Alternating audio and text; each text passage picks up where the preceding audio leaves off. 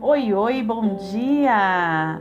Hoje, dia 28 de dezembro de 2021. Que bom ter você aqui comigo em mais um devocional diário com Sara Camilo. Que a graça e a paz do Senhor sejam transbordantes no seu coração. Essa semana nós estamos falando sobre perdão e hoje nós vamos falar sobre perdão e crescimento espiritual. Também a gente já viu muitos exemplos de armadilha de falta de perdão em nosso ministério. Na primeira vez em que fui ministrar na Indonésia, diz o, o pastor John Bevere, fiquei hospedado na casa de um rico empresário. Embora frequentasse igreja, a igreja onde eu estava pregando, ele e a família não eram salvos.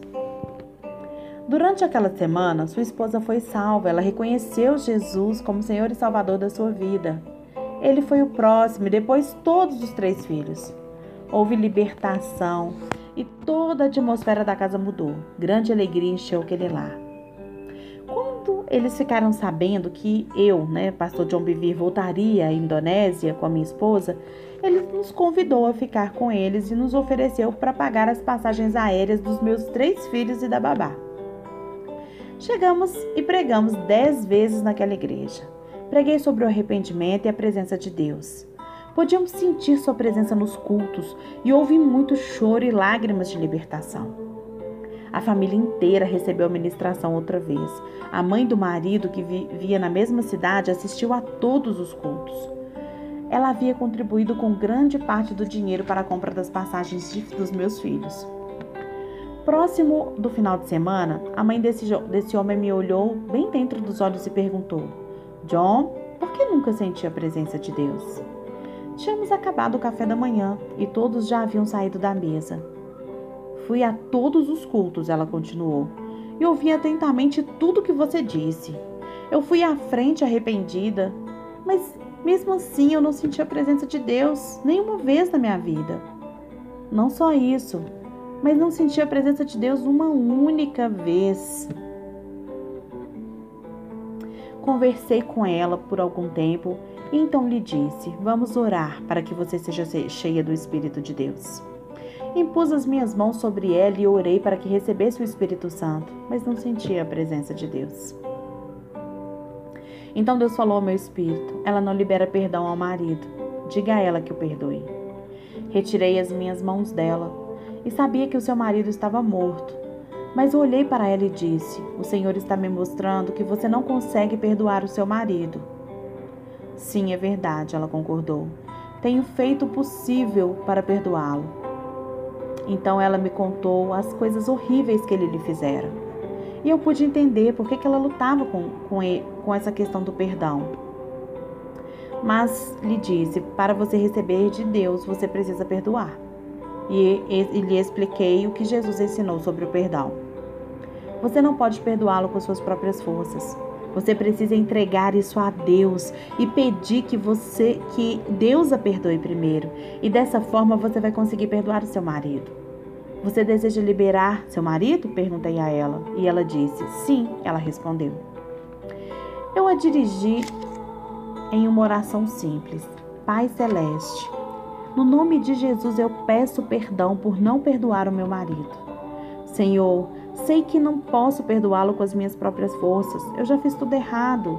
Agora, perante ti, Pai, eu libero o meu marido do meu coração e eu perdoo o meu marido. Logo que ela pronunciou essas palavras, as lágrimas começaram a rolar pelo seu rosto. Levante-se e fale em línguas, eu a incentivei.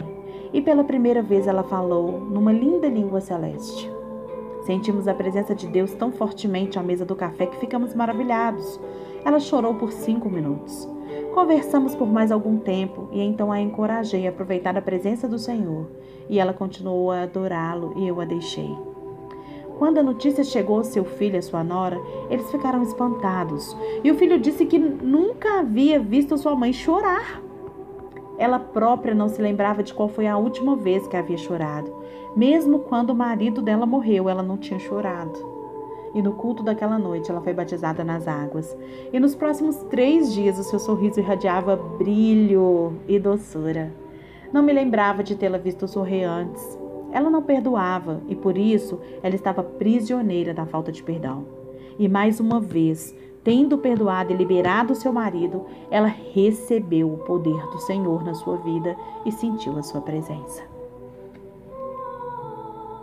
A falta de perdão é o impedimento para que a bênção já conquistada por nós através de Jesus seja manifesta na nossa vida.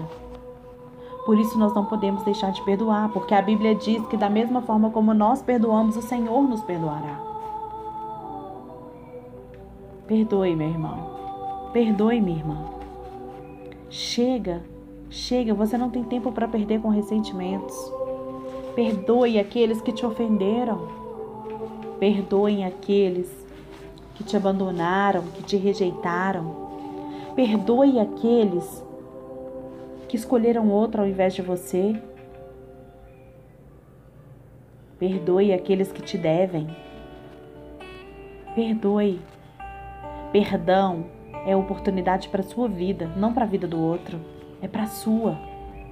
Raiz de amargura, falta de perdão, só vai te tornar cada vez mais distante do Senhor.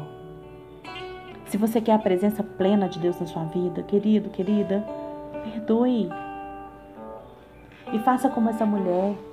Ore, ore aqui junto comigo agora. Vamos lá? Diga assim: Pai Celeste, no nome de Jesus, eu peço perdão por não perdoar. Fala o nome da pessoa aí agora. Senhor, eu sei que eu posso perdoar essa pessoa com as minhas próprias que não posso perdoar essa pessoa com as minhas próprias forças. Eu sei que isso não é possível, eu não dou conta, Senhor. Eu já fiz tudo errado, Senhor. E eu me arrependo porque eu não quero viver uma vida amarrada na vida de ninguém. E agora, perante a Ti, Senhor, eu libero essa pessoa. Fala o nome dessa pessoa agora, querido. Fala o nome. Eu libero essa pessoa do meu coração. E eu a perdoo em nome de Jesus. Sinta a presença do Senhor na sua vida e desfrute desse manjar, desse momento maravilhoso que você vai ter agora. Adore ao Senhor, porque você é livre.